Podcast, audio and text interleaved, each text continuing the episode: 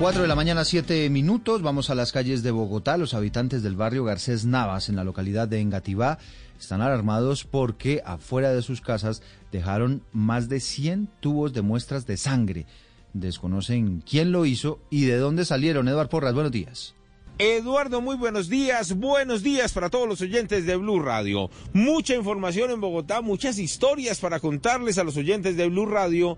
Y comenzamos en Engativá.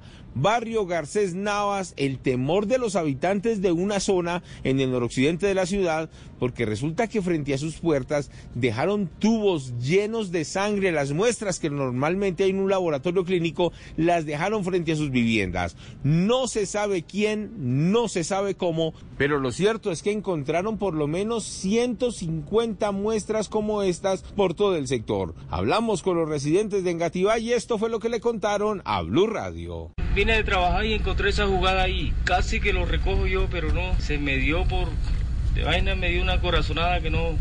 ¿Qué vaina? Y bastante allá de aquel lado. ¿Y en hasta la esquina también hay bastante vaina de eso. Se llamó a la policía y no, no ha aparecido nadie por acá. No, señor. Y estando el calle ahí mismo, no ha venido nadie.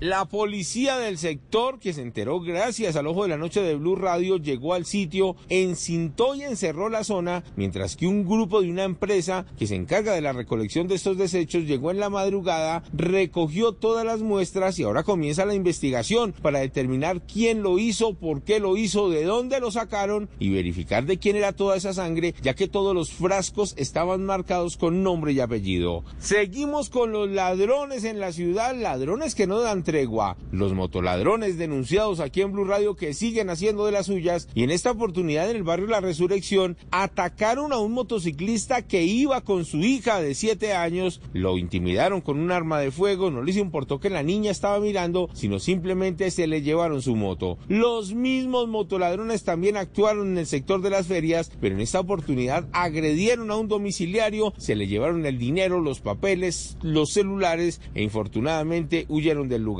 En unos minutos les tengo detalles del caos generado en la URI de Puente Aranda. ¿Por qué tanta congestión? ¿Qué dicen los policías que hablaron con Blue Radio? ¿Qué dicen las personas que estuvieron en la unidad de reacción inmediata? Ya les tengo detalles. Edward Porras, Blue Radio.